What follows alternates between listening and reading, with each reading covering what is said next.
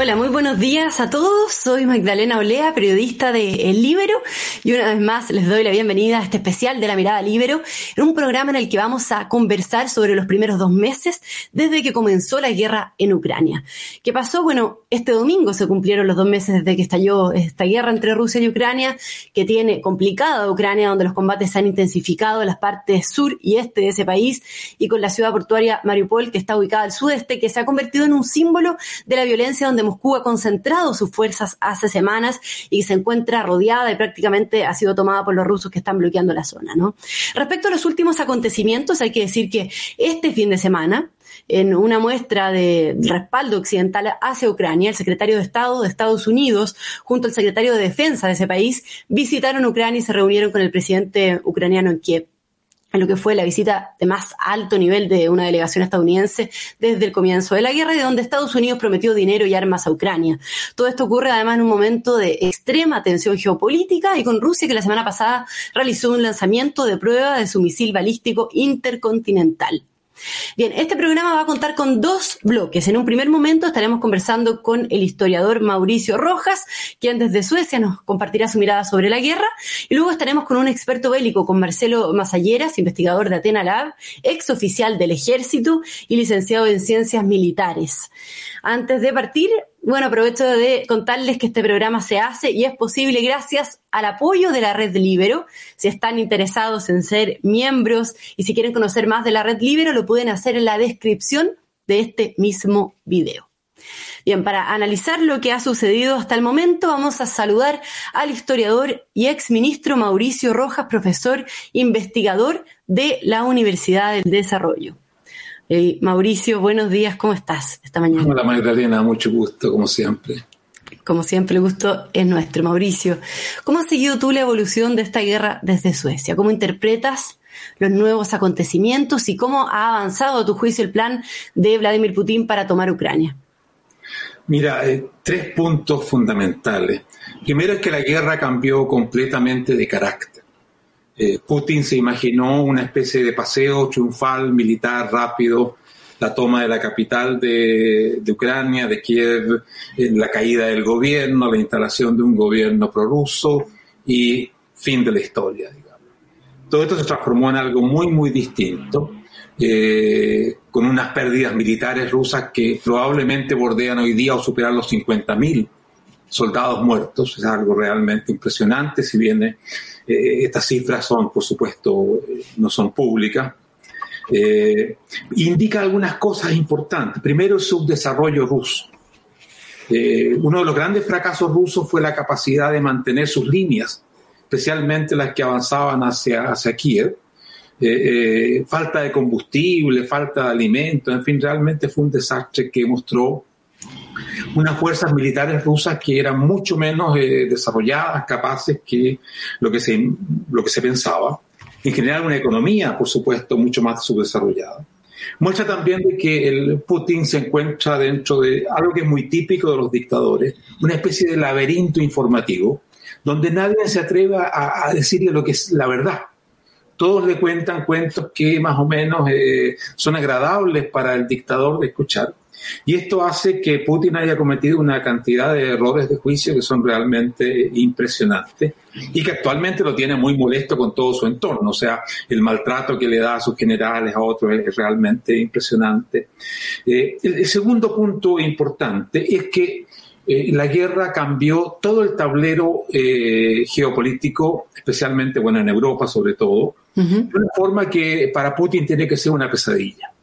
O sea, Putin quería alejar a la, a la OTAN de sus fronteras, impidiendo que Ucrania eventualmente fuera parte de la OTAN. Y lo que ha conseguido es que eh, Suecia y sobre todo Finlandia rápidamente, ya el mes de mayo, van a pedir la incorporación a la OTAN, lo que significa que la frontera entre la OTAN y Rusia va a más que duplicarse en términos físicos. Esto es algo, lógicamente, que para Putin debe ser un desastre completo. Pero junto a ello tenemos la, el resurgimiento de la potencia estadounidense. Estados Unidos, después de Afganistán, de todo eso, estaba muy, con Trump, que quería aislar a Estados Unidos, estaba muy, muy a mal traer, muy distanciado de Europa, además de sus aliados naturales. Todo esto cambió radicalmente. El día Estados Unidos es el líder indiscutido de las democracias a nivel eh, mundial. Y esto es algo que no se daba hace mucho tiempo. Además, con una unidad europea muy sólida detrás del liderazgo de Estados Unidos. Y el último punto que quería mencionarte, así en forma de, para iniciar la conversación, es que eh, Putin y las fuerzas militares rusas han entrado en una etapa de desesperación. Y esto es muy peligroso. Primero se muestra en, el genocidio que están produciendo, o sea, las masacres, las matanzas son realmente una cosa impresionante. Lo, lo, que muestra una desesperación, una rabia de no haber conseguido su objetivo. Pero además eh, implica un, peligro para todo el entorno europeo porque Putin se hace cada vez más impredecible. O sea, de, hecho, Putin está, Putin está metido en una situación, en una guerra que no puede ganar, ya se vio que militarmente era incapaz de ganarla, tampoco puede perderla, ni va a perderla porque eh, eh, una cosa es detener a la ofensiva rusa, otra cosa es reconquistar territorios que hoy día ya tienen los rusos, cosa que el ejército ucraniano no va a poder hacer probablemente. Y también, y esto es importante, es una guerra que Putin no puede prolongar en el tiempo especialmente por el impacto económico que tiene. O sea, la, economía rusa está en una situación muy, muy, eh, muy complicada. Primero porque es una economía muy subdesarrollada, pero en general eh, eh, muy complicada. Golpea mucho el frente interno, o sea, el consumidor ruso, el pueblo ruso. Y si sumamos los miles de muertos, estos 40 o 50 mil muertos, más una situación económica muy, muy difícil, eh, se le presenta a Putin una situación donde la desesperación, la sobrevivencia como líder puede llevarlo a tomar decisiones realmente trágicas. Mm. Y ahí, Mauricio, sobre ese punto, eh, ¿Qué, es lo que se comenta desde Europa y desde Suecia? ¿Qué sensaciones hay desde allá? ¿Qué temores hay respecto a, esto que tú mismo comentas, de que el fondo Putin se está volviendo cada vez más impredecible? Yo hablaba en la, introducción del programa ¿no? sobre este, em, eh, este, esta arma que se, que se, em, este ataque de Rusia, ¿no? Que se, que se extiende, no sé si hay temores de que se, que se pueda alcanzar Europa eh, por el lanzamiento de, de prueba de este misil balístico intercontinental, digo, ¿se sienten amenazados? ¿Qué temores hay al respecto? Desde allá, digamos. Sin duda. O sea, e-, ese misil eh, no, tiene que ver con Europa, porque Europa la alcanza con los misiles que tienen. Eh, no tiene para qué desplegar nuevas armas, sino que ese misil, que, que es, teóricamente recorre 18.000 kilómetros, está pensado para bombardear a Estados Unidos por arriba del, Ártico y llegar a Estados Unidos. O sea, es una amenaza directa que Putin hace a, los norteamericanos. ¿Mm? En, cuanto aquí en Europa, estamos todos dentro del área que eh, los rusos podrían destruir completamente, digamos, con el armamento nuclear que ya tienen desplegado. Por ejemplo, aquí en el Báltico, eh, ellos han dicho que van a poner más armamento nuclear, pero ya tenemos bastante en Kaliningrado, que es un enclave eh, ruso aquí al otro lado, digamos, del mar Báltico. Por lo tanto, hay una sensación de que el peligro es muy real y por eso el apuro también en, entrar a la, a la OTAN, eh, para hacer que eh, cualquier agresión rusa tenga un alto precio para Rusia. Y por eso que, como te decía, ya en este mes de mayo se va a hacer algo que para Finlandia y Suecia era absolutamente impensable antes de esta guerra. O sea, la, opinión de entrar a la OTAN era de algunos, el Partido Liberal, donde yo, yo soy parte de él, siempre estuvimos por la OTAN, pero era algo que mayoritariamente rechazado. Hoy día hay una gran mayoría a favor de la OTAN y, es ese tipo de, de, cambios que se hacen cuando estás amenazado con el cuchillo en el cuello prácticamente. Claro. Así que esa es la situación, te decía, aquí se vive con mucha intensidad la, la, situación que estamos eh, experimentando. Y em, sobre Estados Unidos, ¿no? Eh, que tú también lo comentabas, Mauricio, ¿cómo lo ves? Yo decía que ayer el secretario de, Estado de Estados Unidos junto al secretario de Defensa de ese país se reunieron con el presidente de Ucrania. Eh, ¿Cómo ha visto la ayuda y la respuesta internacional en ese sentido? ¿Qué capacidad ha tenido eh, instituciones bueno, tú lo mencionabas, la OTAN, la ONU, y el rol de Estados Unidos en esta guerra. No sé si ves una envalentonada, por decirlo de alguna manera, respecto a la guerra por parte de la administración de Joe Biden. Sí, sí, o sea, sin duda que ha sido un, gran éxito el apoyo que se le ha dado a, las tropas, al ejército ucraniano. eh, especialmente para contener la ofensiva rusa. El tipo de armas que han llegado eh, son fundamentalmente de contención. Son armas antitanques, eh, ese tipo de armamento. También hay armamento más avanzado. Bueno, no olvidemos el hundimiento del barco del Moscú, que era el barco insignia de la flota del Mar Negro. Esa fue una pérdida que, Putin no, no, va a perdonar jamás que le hayan hundido el principal barco el barco coordinador, además de la flota del Mar Negro. Eh, por tanto, eh, ha sido muy eficaz. Incluso han llegado aviones, o por lo menos se han podido eh, poner en, condición de, combate bastantes aviones ucranianos, cosa que no había sido posible. Probablemente va a comenzar a llegar armamento más ofensivo también. tanques y ese tipo de armamento. Ahora hay que entender de que como yo te decía antes, una cosa es contener la ofensiva rusa y aprovechar las debilidades logísticas, como fue ese intento de acercarse a Kiev. Y otra cosa es sacar a los rusos de aquella franja que ellos tienen en, torno al, mar de Azov, una parte del mar eh, Negro, y que se extiende hacia el Donbass, que son las regiones fronterizas. Eso eh, yo militarmente no, no creo que sea posible. O sea, eh, Ucrania no va a poder ganar la guerra en el sentido de simplemente derrotar a las tropas rusas. Ese es el dilema, es una guerra que no se puede ganar, que tampoco se puede perder para los rusos, tampoco para los ucranianos, lógicamente. Por lo tanto, una guerra que debiera prolongarse, si no es por el, impacto económico que esto tiene en, Rusia.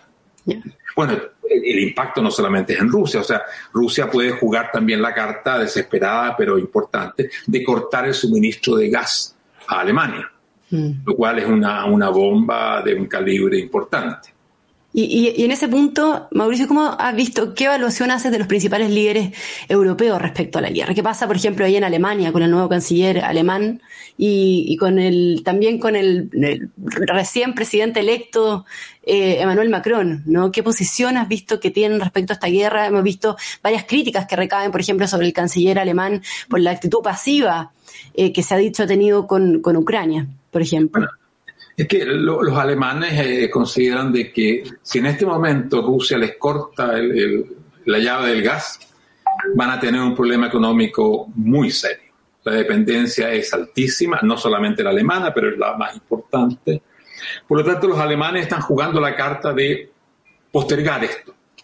Ojalá para que en un periodo de una tregua, por lo menos una especie de paz, ellos puedan continuar recibiendo el gas eh, eh, ruso, por lo menos durante un tiempo. Así que los, alemanes son la carta débil en todo esto, o sea, indudablemente que ellos son los que han tendido a frenar eh, un apoyo más, más ofensivo de los países europeos, sin que nadie quiera escalar la guerra. Eh, nadie quiere entrar en combate directo con, las tropas rusas o algo así, porque eso implica la tercera guerra mundial simplemente o algo parecido. Ahora, para Macron, esto fue un regalo fantástico. si, ganó con cierto margen de amplitud eh, la elección presidencial de ayer, fue en parte gracias a la guerra en Ucrania y a las relaciones vergonzosas que ha tenido Marine Le Pen con Putin y incluso los, préstamos rusos que se le han hecho a su partido, etcétera. Eh, sin ese efecto, eh, yo también yo creo que hubiese ganado Macron, pero con un margen mucho, mucho más estrecho. Así que en ese sentido, eh, Macron debe estar muy agradecido de esta lamentable situación porque le permitió ganar con cierta holgura, lo que no disminuye el tremendo avance de, la, de, la, de esta derecha nacionalista agresiva francesa. Eh, y él va a ser sin duda, él es el líder europeo más importante, sobre todo cuando los alemanes están en esta situación de, de no querer en realidad que meterse mucho más en este conflicto. Así que Macron sí es el... Y eso le gusta mucho a los franceses, indudablemente. O sea, este, este sueño de la grandeza francesa, todo eso, les queda muy bien a su identidad nacional y la van a jugar sin ninguna duda. Bien, Mauricio, para finalizar, preguntarte ¿Cómo lo ves hacia adelante con respecto a la guerra? ¿Qué salidas le ves? Eh, porque además Rusia y Ucrania llevan semanas de infructuosas negociaciones de paz, ¿no? ¿Y cómo también crees que esto podría seguir escalando al punto que lleve o no a una tercera guerra mundial? ¿Y cómo va a quedar finalmente a largo plazo plasmada esta guerra en los libros de historia? ¿De qué manera en el fondo va a marcar la historia moderna para siempre esta guerra? Si es que hay libros de historia, porque si la cosa termina muy mal, hasta dificulto que tengamos libros de historia para contar este asunto, porque puede ser muy, muy serio. Es difícil, fíjate, pronosticarlo porque estamos en una situación de, de, empate prácticamente. No se puede perder la guerra, no se puede ganar la guerra. Eh, el, factor muy importante allí va a ser la, economía rusa. Eh, los chinos están manifestando que ellos no quieren meterse en realidad. Por lo tanto, porque si, China eh, decidiera ponerse de verdad al lado de, Rusia, tendríamos un problema bastante más serio, pero, pero parece que por ahí no van las cosas. Ahora, el grado de desesperación de Putin, el sentimiento de que todo su proyecto personal está hundiéndose, puede ser un factor muy difícil de controlar, de manejar, muy imprevisible y que podría llevar, podría llevar a eh, el uso de armas nucleares, podría ser una salida increíble, pero no hay que olvidar que los dictadores, cuando están en esa situación, pueden hacer cosas impresionantes. Por ejemplo, Hitler optó por la destrucción de Alemania conscientemente y dijo que estaba bien que la destruyeran porque habían perdido la guerra. Son esas, son esas decisiones de estos líderes eh, terribles que eh, es, difícil de predecir en el caso eh, ruso. Ya.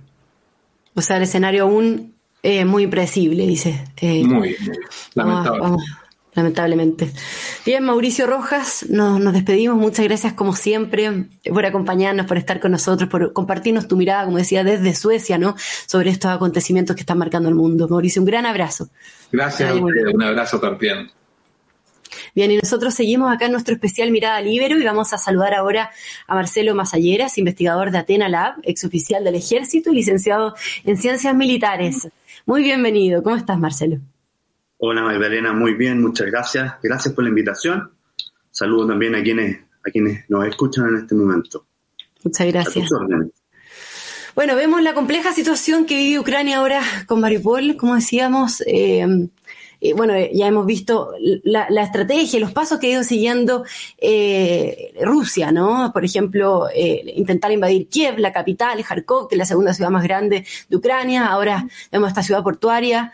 Quiero preguntarte a ti, eh, como experto en la materia, ¿cómo ves la estrategia que ha estado siguiendo Putin con respecto a la guerra? ¿Cuál, cuál eh, es la estrategia? ¿Qué es lo que busca? ¿Por qué ahora Maripol, por ejemplo? Eh, ¿Cómo explicas los pasos de esta guerra? Te vemos ahí con un mapa detrás, así que muy inteligente. También podemos pedir a la producción que cargue un mapa a medida que, que vas comentando, ¿no? Mira, la, guerra tenía un desarrollo, yo creo que se puede dividir entre, entre el 24 de febrero hasta fines de marzo, y a partir de fines de marzo hasta hoy día ha habido una evolución y un cambio eh, en la estrategia y en la conducción de las operaciones evidente.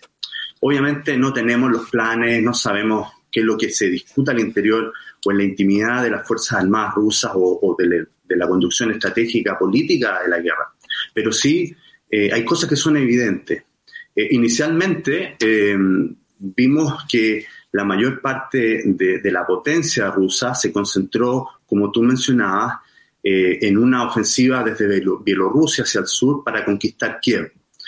Paralelamente y, de manera solidaria, ataques desde, el territorio ruso hacia, hacia el oeste, como se puede ver en la, en la imagen, hacia Kharkov, eh, hacia el Donbass, pero también desde Crimea hacia el norte, eh, eh, que amenazaban Kherson y que finalmente la rodearon. si uno escuchaba las declaraciones de Putin antes de que se iniciara la guerra, sus objetivos se podían un poco visualizar en, que era asegurar la independencia del Donetsk y el Luhansk, ¿no es cierto? asegurar la, anexión de, de Crimea pero además surgen dos, dos grandes objetivos, que es la desnazificación de Ucrania, y eso en Occidente se entendía como quitar del poder al presidente Zelensky, y por otro lado, desmilitarizar, o sea, el restar el potencial de combate de Ucrania para que no sea una amenaza rusa. Bueno, sin duda, la evaluación rusa y comparto lo que planteaba Mauricio anteriormente, hubo un error aquí. Putin, al parecer, empezó a escuchar lo que quería escuchar y no, y no una evaluación realista de las cosas y el potencial de combate ruso no se pudo aplicar, no se quiso aplicar o bien se aplicó y no fue lo que todo el mundo esperaba. Por lo tanto, el avance de las tropas, particularmente en el avance de, sobre Kiev, no fue lo que todos pensábamos que iba a ser. Eh, la fuerza de la rusa no, logró, no logró inicialmente y no ha logrado todavía tener una supremacía que le permita mucha libertad de acción. y por otro lado están los ucranianos los ucranianos como pueblo que se volcó eh, determinantemente a defender su tierra y de las Fuerzas Armadas ucranianas que al parecer han adoptado una estrategia, una táctica eh, que adaptó para esta guerra. Ucrania tuvo por mucho tiempo una doctrina asociada a los rusos, por lo tanto, lo que esperaban los rusos era enfrentarse a campo abierto fuerzas rusas contra fuerzas que anteriormente fueron rusas, pero no fue así. Ucraniano, el ejército ucraniano se adaptó a esto, se adaptó a la amenaza que tenía y eh, ha sido capaz de amenazar a las fuerzas rusas, las detuvieron. Eh, tenemos que pensar que la época del año no fue la, más adecuada. Eh, el terreno ya es muy complejo para, para moverse y los rusos se tuvieron que concentrar en los caminos y así con, con, esta, con el ingreso de armamento más sofisticado eh, entregado por Occidente, los detuvieron.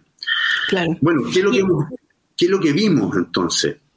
Ante, ante, este, ante esta imposibilidad de conquistar Kiev, eh, yo creo que vino una cuota de realismo en, en, en el liderazgo ruso y, y se evalúa, bueno, ¿qué somos capaces de hacer? Y, dentro de estos objetivos está obviamente asegurar el Donetsk, eh, y, Luhansk, que dicho sea de paso, durante el primer mes y medio de guerra, no, Rusia no tenía el control de, ambas eh, regiones en forma completa, tenía el control de una parte. ¿no?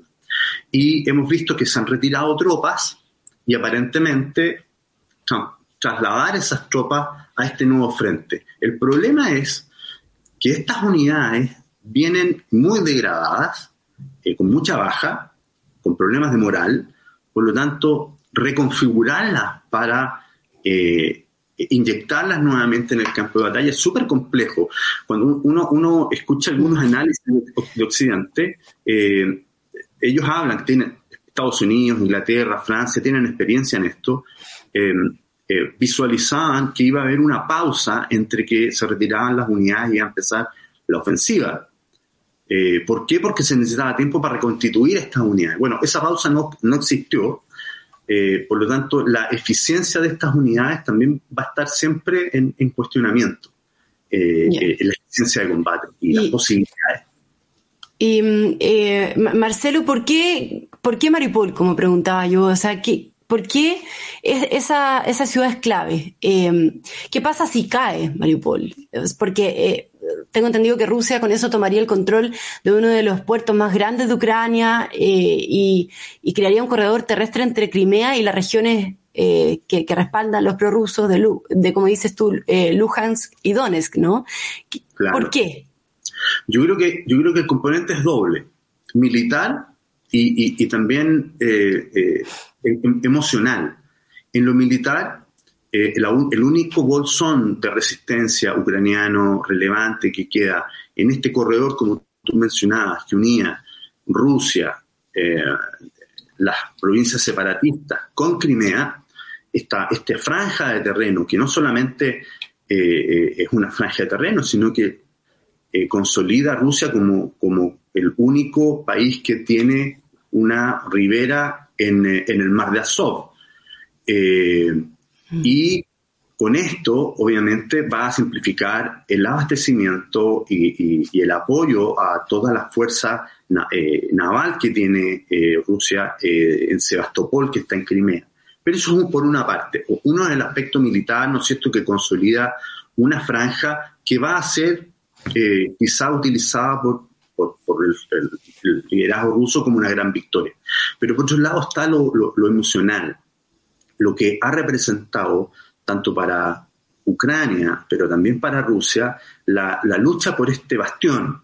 Eh, hemos, hemos, sabido que al menos dos o tres oportunidades las fuerzas rusas han conminado a, los ucranianos a, rendirse y ellos han dicho, no, nosotros vamos a luchar hasta la muerte, hasta las últimas consecuencias. Entonces, eh, el, lograr eh, someter completamente a, Mariupol va a significar un, un golpe anímico relevante para ambos, para Rusia, porque hace la primera gran victoria acumulada, pero también para Ucrania.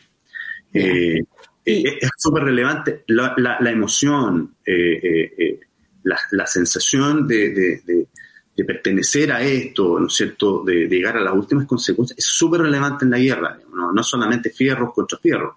Mm. La emoción es, importante. Es clave, dice. Así es. Eh, Marcelo, respecto a las armas, yo decía que Rusia hizo la semana pasada una prueba con este misil balístico intercontinental que podría llegar a Estados Unidos, en una advertencia clara, no hacia la administración de Biden. ¿Qué es un misil balístico intercontinental? ¿Cuál es el riesgo? ¿Cuál es la potencia que tiene realmente, digamos? Eh, ¿Y cómo has visto en general el armamento que se ha utilizado en esta guerra, tanto por Rusia como por Ucrania?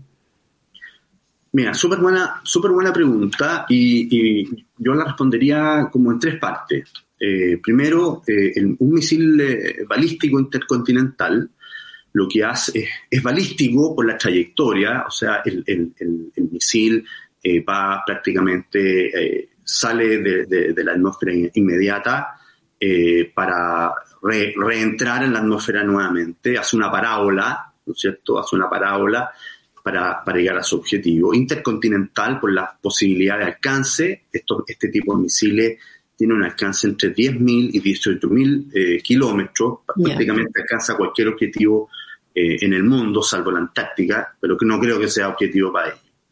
Eh, este tipo de misiles en particular tiene la posibilidad de llevar como carga de guerra no solamente una bomba, la particularidad de este tipo de misiles es que tiene más de una carga, una carga de guerra.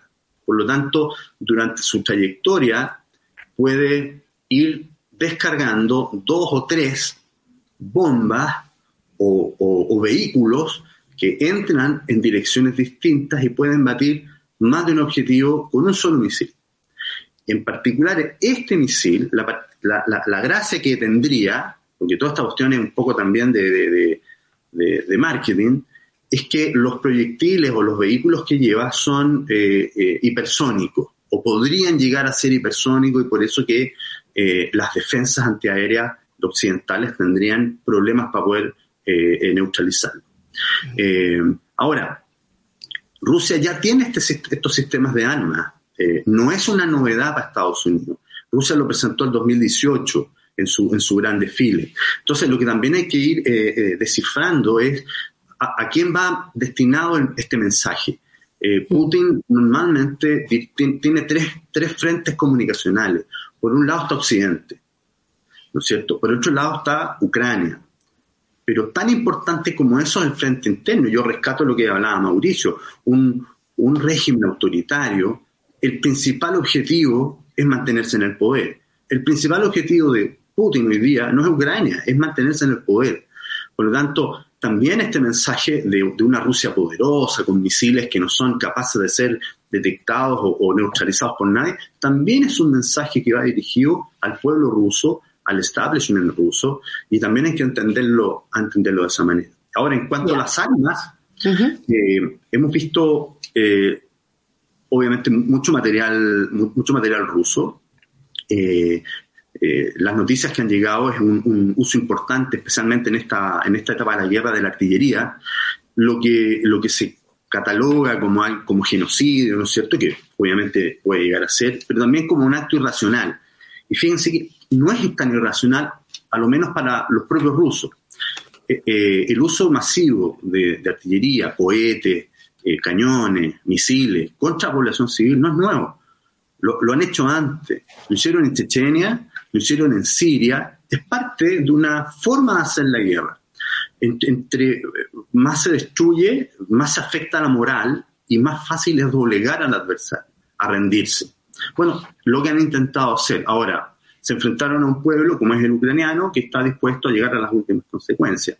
Y en este, en este proceso, el sistema, los sistemas de armas, los Javelin antiaéreo, eh, Stinger anti, anti, eh, tanque, los Enlov anti-tanque, han sido fundamentales. El problema va a ser, en esta etapa de la guerra, la capacidad que va a tener Occidente de poder mantener este abastecimiento e incorporar además sistemas de artillería de más largo alcance que no, que no, que, de los cuales no cuenta Ucrania en este momento, pero que son fundamentales para neutralizar eh, las armas, las armas rusas.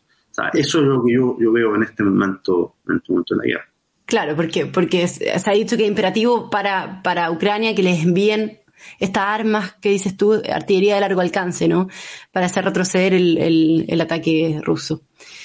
Muy bien, muchas gracias entonces, eh, Marcelo Masalleras, por haberte dado el tiempo, por haber podido conversar con nosotros esta mañana sobre eh, la guerra entre Rusia y Ucrania. Les agradecemos también a todos quienes nos están siguiendo, quienes nos ven en vivo por YouTube y por supuesto a la red Libero que hace posible este programa. Muchas gracias. un abrazo grande, Marcelo. Que te vaya muy bien. Muchas gracias por la invitación. Que estés muy bien. También.